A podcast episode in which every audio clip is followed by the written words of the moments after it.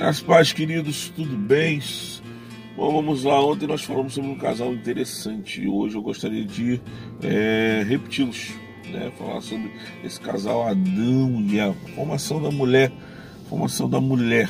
Né? Deus, a Bíblia vai dizer que Deus criou a mulher da costela do homem. Alguns vão dizer que ele não cria dos pés para que ela não fosse pisada, ela não foi criada da cabeça para que ela não é, viesse a ser cabeça do lar. E aí Deus cria a mulher do lado para que ela viesse a ser semelhante, né, para que ela viesse a contribuir, para que ela viesse a estar no mesmo nível que o homem. Mas parece que alguns homens não concordam com isso ao não concordarem com isso, começam a impor limites dentro de casa por a mulher ser a, a, parte mais frágil. Eles começam não só a impor limites, mas a fazer algumas coisas que não deviam.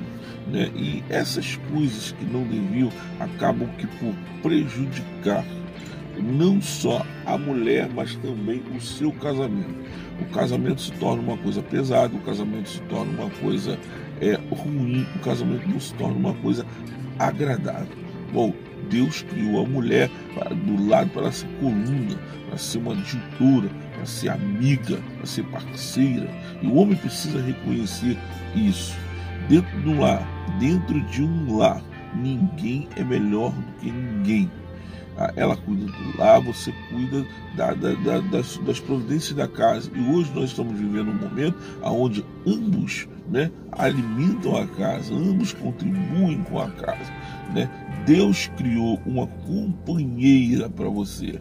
Deus criou uma companheira idônea para um homem idôneo. Né? Deus não só criou uma companheira idônea para um homem, não. Deus criou uma companheira idônea para um homem idôneo. O casamento, querido, ele transforma a individualidade em unidade.